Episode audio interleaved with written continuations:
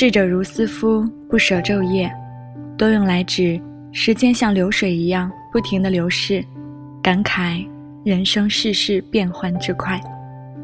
去年的此时，慧心刚刚跟几个同事结束了短暂的旅行，在燥热难安的八月夏日里，对曾经的过往触目伤情，对未知的将来茫然若失。转眼一年过去了，这一年里浑浑噩噩，搬过两次家，换过一次工作，见过无数新朋友，有过快乐，也有过失落，吃饭、睡觉、发呆。似乎把之前两年时间的懒觉都给补回来了。二零一七年终将是我人生当中最轻松惬意的一年了。也许过了今年，生活会有大的转变，但是这也是生命进程所必经之路，我们要坦然接受。留在我们身边的，握在我们手里的，都会慢慢的成为过去。我们终将迎来新生。也终将告别过去。年龄的增长，并不代表我们就顺其自然的事业有成、阖家幸福、万事如意了，只是代表我们跟过去不一样了。在知乎上看到过一篇文章，来自作者青兰，讲的是三十岁前后生活心态的不同变化。也许你也经历过，也许你终将会理解。跟大家分享一下。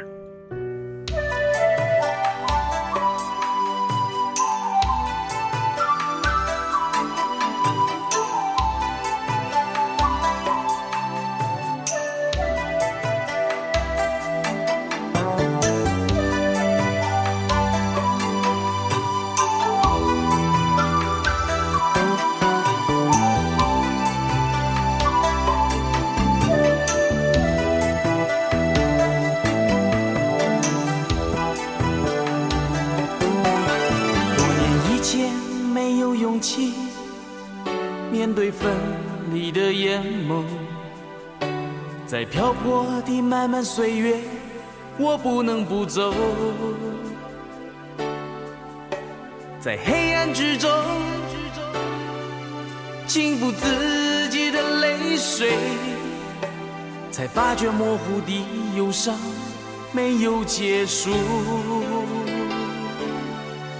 多年以后想起我们以前，而今沉默的太久。把心事远远地相连，难舍又难留。风起的时候，别在窗口等我。我的心会像你对我一往如昨。哦多年以前，多年以后。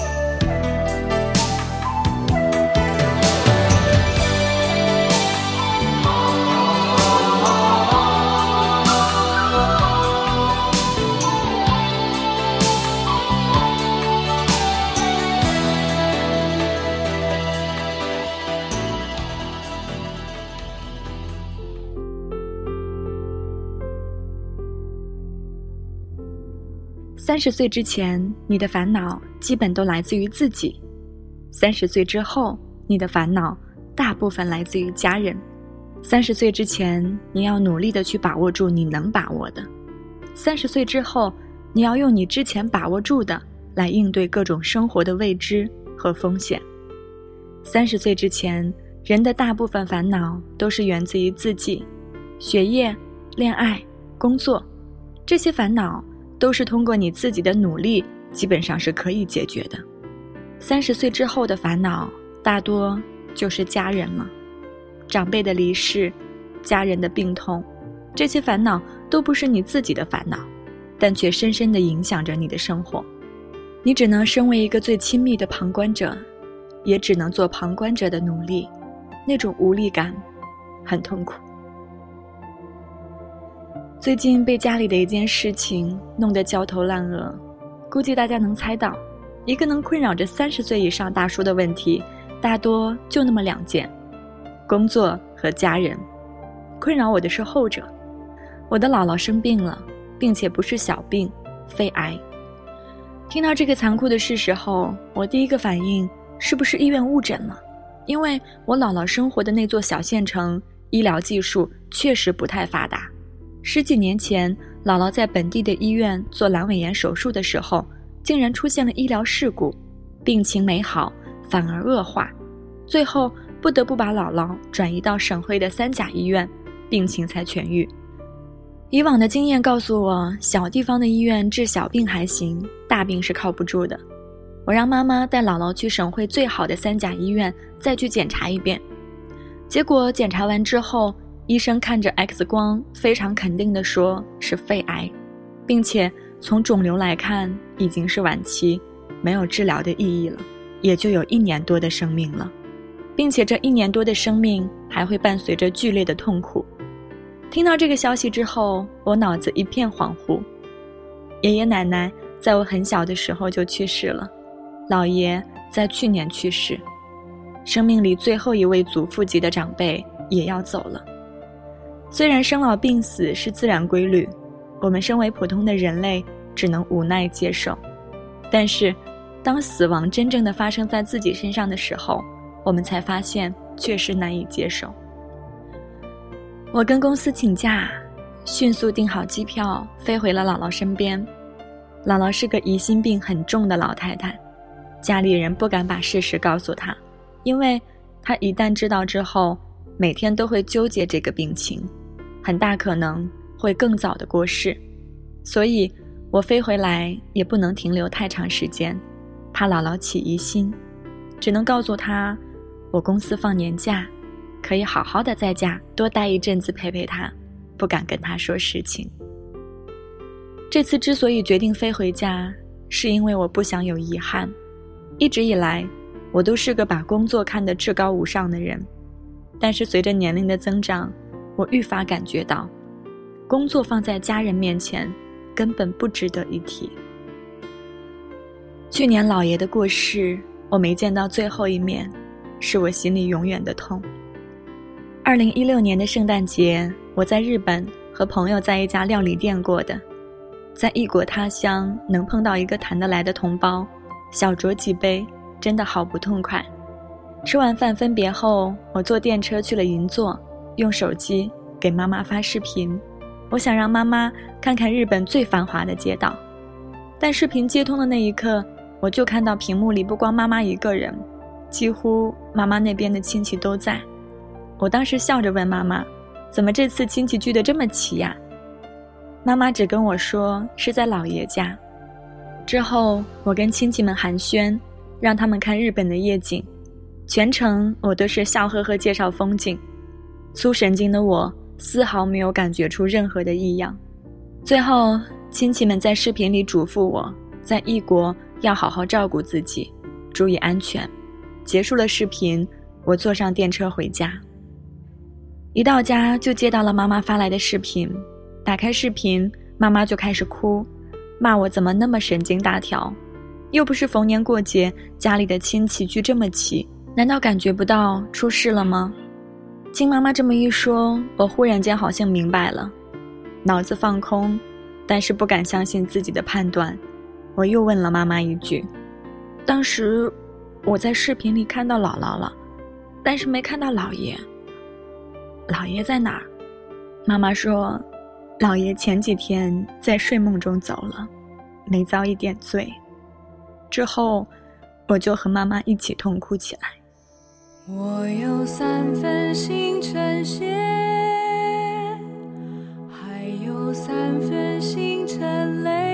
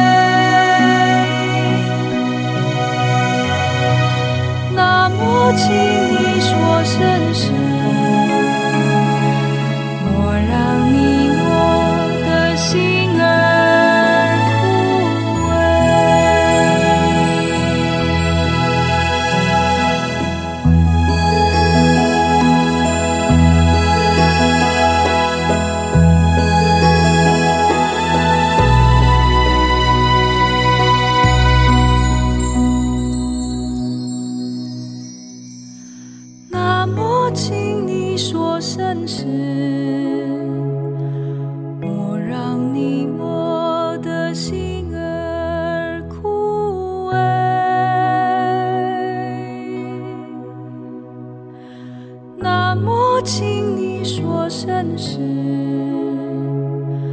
莫让你我的心儿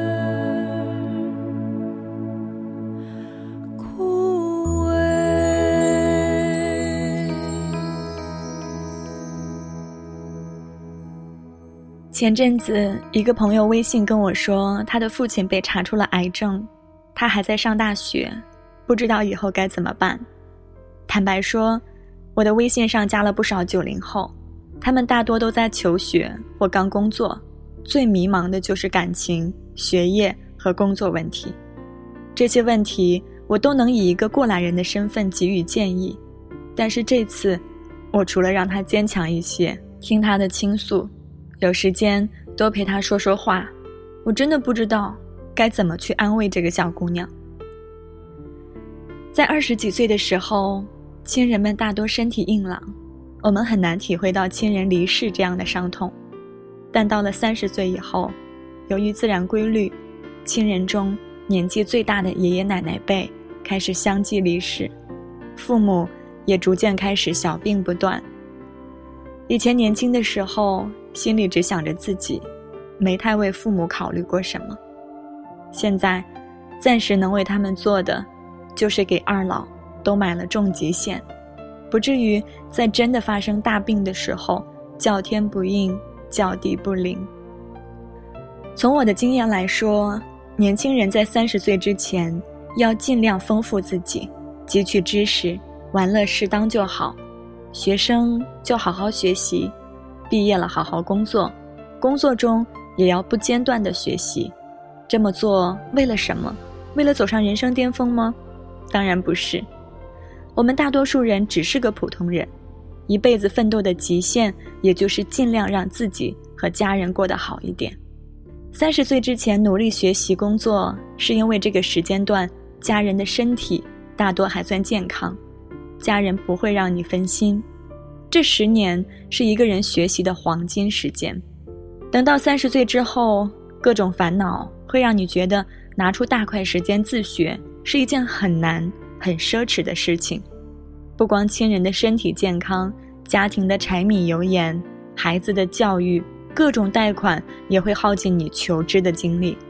你前十年的努力，可以让你的工作保持一个相对稳定的状态。一旦你接到了亲人不幸的消息，也能相对从容的面对。如果到了三十岁，你连收入都不稳定，怎么能从容的生活？怎么给亲人提供治疗费用呢？在年轻的时候，尽量不要透支自己的健康，少熬夜，少饮酒和抽烟，否则，等你三十几岁的时候，就会感觉体力和免疫力下降的厉害。我二十几岁创业的时候，为了拿订单，为了应付客户，为了衙门老爷能网开一面，拼酒拼得厉害，再加上焦虑，每天最少抽一包烟，晚上睡不着觉。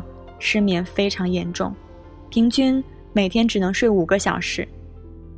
我破产之后就想跳出这种工作状态，把烟和酒都戒掉了，也强制自己没事儿的时候晚上十一点前就睡。记得我刚到日本工作的时候，跟我同期入职的有几个中国留学生，二十几岁。公司的 HR 问我们是否要加入日本的国民健康保险，几个中国男生打趣道。我们的身体应该暂时不用跑医院，所以就不办了。每月省下一万多，用来玩多好。二十多岁的年轻人，确实大多数对自己的身体有这个自信的资本，但是过了三十岁，你就没那么自信了。其实想想，成人的世界里，哪有容易这两个字呢？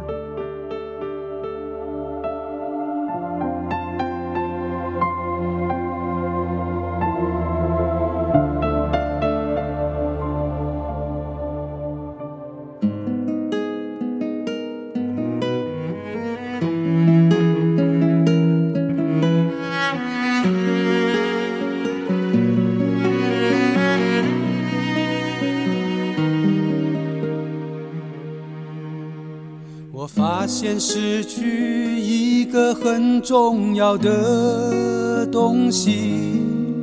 那一年，我想要认识你的一种勇气，它让我毫不畏惧地告诉你我的感情。如今害怕地思念着每一个过去。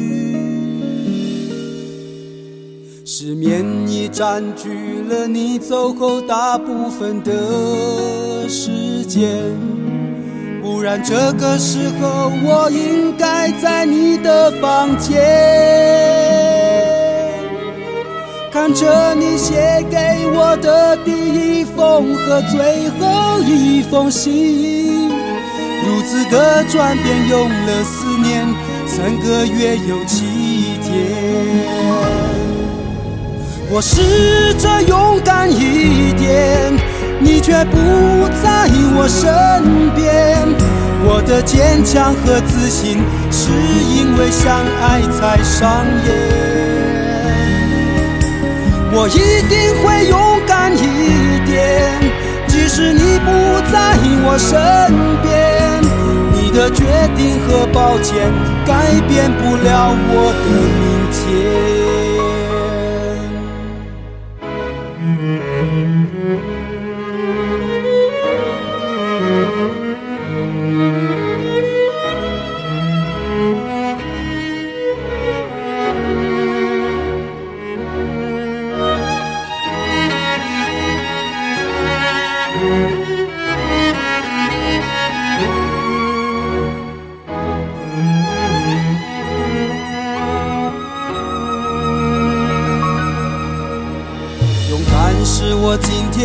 再也无法面对的事情，因为面对了勇敢，记忆就会没有你。我的虚弱一直提醒着照顾自己，当初如果照顾好你，现在也不会被自己放弃。我试着勇敢一点，你却不在我身边。我的坚强和自信，是因为相爱才上演。我一定会勇敢一点，即使你不在我身边。你的决定和抱歉，改变不了我的明天。我试着勇敢一点，你却不在我身边。我的坚强和自信，是因为相爱才上演。